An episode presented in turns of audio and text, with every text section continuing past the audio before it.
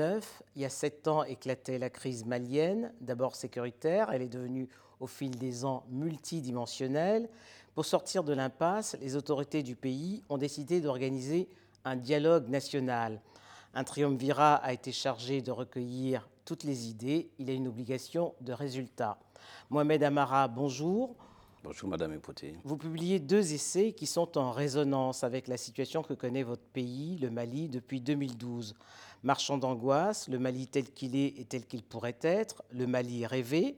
Après avoir été la vitrine de la démocratie dans les années 90, aujourd'hui vous dites du Mali que c'est un pays qui agonise. C'est un constat qui est très sévère. C'est un constat sévère, mais c'est vrai, parce que la situation actuelle du Mali est une situation qui est catastrophique. Vous l'avez bien dit dans votre présentation, où on voyait la démocratie malienne comme étant une démocratie exemplaire. En quelque sorte, cette démocratie cachait un peu euh, des situations, euh, entre guillemets, qui sont des situations de corruption, des situations de malgouvernance, qui ont ressurgi suite à la crise de 2012, qui vient donc de la Libye et qui a mis au grand jour ce qui, ce qui ne va pas. Donc depuis, il y a en fait des risques d'effondrement. C'est pour cela que je parle du fait que le Mali agonise, qui ne touche pas que le Mali, hein, qui touche l'ensemble des pays de la zone.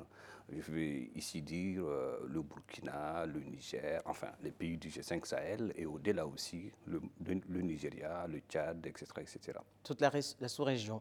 En 2012, lorsque la, la, crise éclate, il y a un coupable désigné, c'est Amadou Toumani Touré, l'ancien président de la République. Euh, aujourd'hui, vous, vous dites toute la classe politique est éclaboussée justement parce qu'elle a entretenu la corruption, le narco-terrorisme et puis surtout les inégalités sociales. Bien sûr, le coupable idéal, Amadou Toumane Touré, était le bouc émissaire. Mais c'était une situation qui dépassait le Mali. Les Maliens, en particulier la classe politique malienne, a refusé de voir venir cette situation catastrophique, en tout cas qui se couvait dans le nord du Mali, avec ACMI, etc. etc. Et donc, pour les Maliens, pour le peuple malien, Amadou Toumane Touré, été était donc le coupable idéal. Sauf que, c'est ça qui est intéressant pour moi, la classe politique malienne, je veux dire les partis politiques euh, de la majorité et de l'opposition, n'ont pas joué le jeu, c'est-à-dire qui est le jeu euh, de contre-pouvoir, surtout l'opposition, pour dire stop, nous sommes en train d'aller au fond du gouffre, donc il faudra donc changer de gouvernance. Ça n'a pas été fait, ils n'ont pas fait ce travail d'avant-garde, malheureusement. Ils sont tous aujourd'hui en train de se battre pour reprendre le pouvoir, alors qu'ils sont à la base de cette perte du pouvoir, au sens où il n'y a pas de souveraineté nationale, c'est-à-dire le pouvoir malien, euh, l'autorité malienne ne peut pas s'appliquer sur l'ensemble du territoire malien, au sens où il y a toujours des groupuscules narcoterroristes dont vous avez parlé, qui n'arrêtent pas de torpiller en tout cas les actions de gouvernance au sens de développement des services sociaux de base, malgré la présence des acteurs internationaux comme la France avec Barkhane ou l'amunissement, donc les armées onisiennes. Alors, et, quel regard vous portez justement sur la présence euh, des forces françaises et puis de l'ONU au Mali sept ans après? Mon regard euh, dans le Mali rêvé, je dis que la France devait intervenir et c'était nécessaire parce que ce n'allait pas, faute de quoi le Mali disparaîtrait. En tout cas, on aurait vu un autre Mali.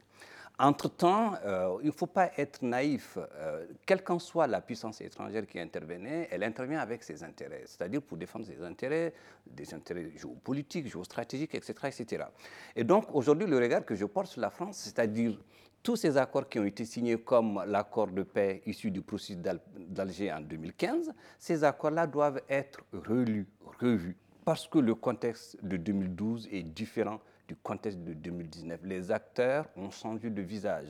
Donc il va sans dire que pour moi, ce serait important que la France entende le fait qu'il est nécessaire un peu d'aider ces acteurs-là, pas que les Maliens, l'ensemble des, populations de la sous-région, pour qu'on on aille vers de nouveaux dispositifs de gouvernance, si ça existe, c'est-à-dire qui implique davantage les populations locales. Et c'est là où le bas blesse, le, blesse pardon. C'est-à-dire c'est l'implication des populations locales pour qu'on ait vraiment une véritable participation citoyenne qui fait que quand il y a des actions qui sont des actions de contre-terrorisme, qu'on ait une vraie adhésion des populations, c'est ça qui manque. Et là, la France, et pas que la France, l'ONU, de façon générale, doivent un peu, euh, en tout cas, apporter sa pierre à l'édifice. Alors, ce point de rupture auquel est arrivé euh, le, Mali, et que décrit euh, Claude Lefort, que vous citez abondamment dans vos essais.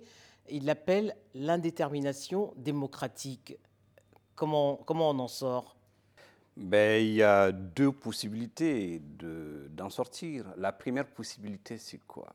C'est qu'il faut revenir, pour moi, aux fondamentaux, c'est-à-dire faire en sorte que, aujourd'hui, ce que je disais dans mon précédent discours, que les populations soient associées aux transformations sociales. Je donne un exemple concret. Quand vous dites les populations, vous impliquez la société civile, surtout Bien sûr. Au-delà des politiques. L'ensemble des acteurs, la société civile, euh, les syndicats, etc., etc., etc.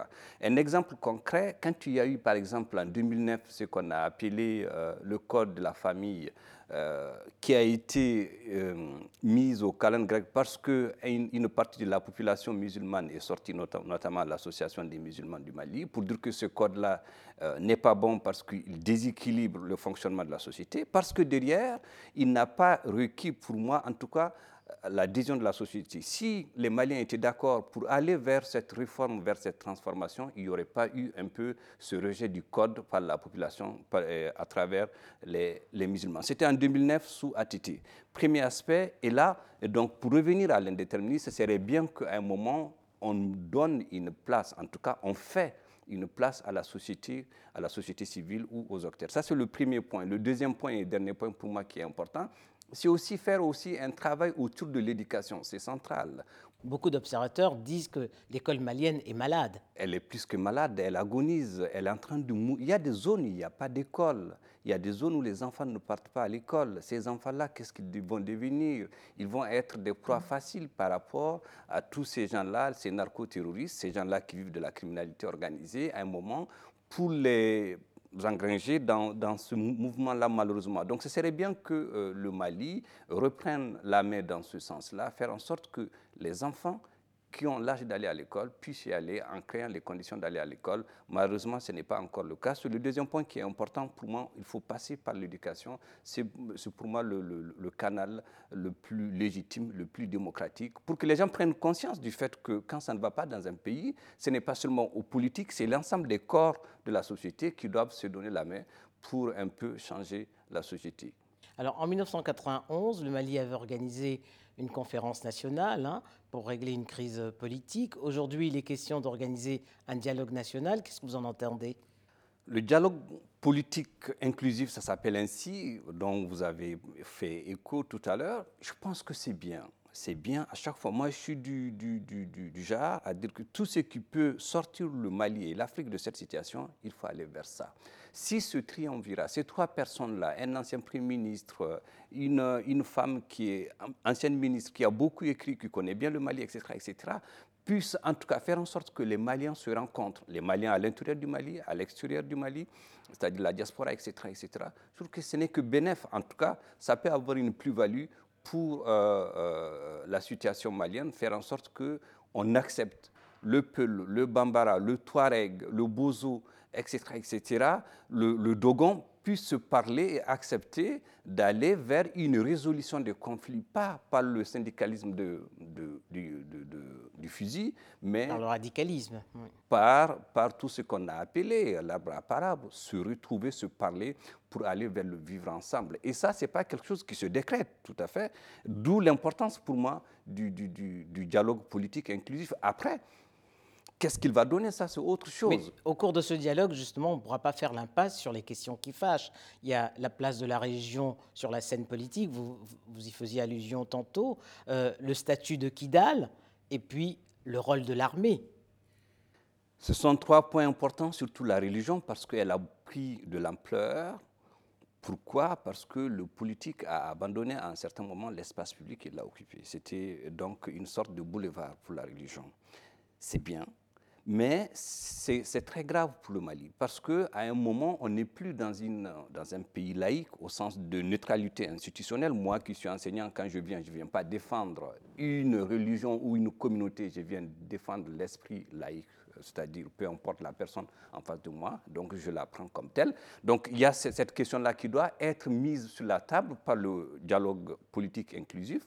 La question de l'armée, c'est-à-dire faire en sorte que l'armée joue pleinement son rôle d'armée qui est donc une armée républicaine. républicaine qui sécurise, qui défend, pas parce que moi je suis soirée ou Peul ou autre, parce que je suis un Malien, je suis un être qui a besoin donc d'être protégé par son armée. Et ça, il y a besoin d'avoir des moyens, des moyens financiers, des moyens humains, etc. etc. Et, le statut, et le statut de Kidal? Et le statut de Kidal, c'est la situation de Kidal, c'est une situation qui n'est pas compliquée à résoudre. Pourquoi? Parce que Kidal avait échappé à ceux qui sont en train de gouverner Kidal, mais malheureusement, la France n'a pas fait en sorte que l'armée malienne revienne. Il revient aujourd'hui à la France, à l'ensemble des acteurs autour du Mali, au chevet du Mali, pour que euh, ceux qui gouvernent Kidal, notamment euh, la, la, SEMA, puissent en tout cas euh, revenir dans le giron malien en les faisant entendre raison on n'est plus dans l'idée pardon, d'aller vers une sorte d'indépendance, on est dans l'idée de, en tout d'aller vers la paix, reconstruire, faire en sorte que tout le monde se parle, tout le monde se comprenne et développer les, les, les Maliens en ont marre de cette guerre. Ça fait sept ans, vous l'avez dit, c'est énorme. Combien de personnes sont mortes? Combien de zones sont exclues? Aujourd'hui, partout au Mali, vous avez des gens qui prennent la rue pour la rénovation des routes, pour euh, euh reconstruire, etc., etc parce que les moyens sont euh, exclusivement, en tout cas, drainés vers la sécurité en oubliant donc toutes les questions de développement malheureusement, c'est ce qui fait que ces routes ne sont pas refaites, ne sont pas rénovées, et donc elles sont laissées à l'abandon. La route Gao-Sévaré, elle est impraticable. La route euh, qui quitte Kati pour aller à Caille, c'est pareil. Donc il y a un vent, mal, enfin, heureusement, nouveau qui est en train de se lever que Donc pour, pour vous, Mohamed Amara, il s'agit d'écrire un nouveau contrat social en incluant tous les fils et toutes les filles du Mali. Et le défi à relever, c'est de garder un Mali uni dans la diversité. Bien sûr, un Mali uni dans la diversité. Il faut trouver un équilibre pour moi. L'équilibre qui prend en compte euh, le fait qu'il y a des territorialités, il y a des gens différents il y a des, ce qui est normal, ce qui est bien, ce qui est enrichissant, mais que ces gens-là doivent comprendre, enfin, devraient comprendre qu'il n'y a qu'un seul Mali, qu'il n'y a qu'une seule unité nationale et qu'il est important de, de, construire ensemble. Et ça ne sert à rien qu'on s'entre-déchire alors que le monde avance. Et ça, c'est vraiment important, cet équilibre-là à trouver, euh, mais ça, ça, ça, ça nécessite l'implication de l'ensemble des acteurs. On ne peut pas continuer à, à, désigner des coupables. Il faudra un moment que chacun se mette à l'œuvre. Je le pense fondamentalement. Merci Mohamed Amara. Merci Madame Epouti.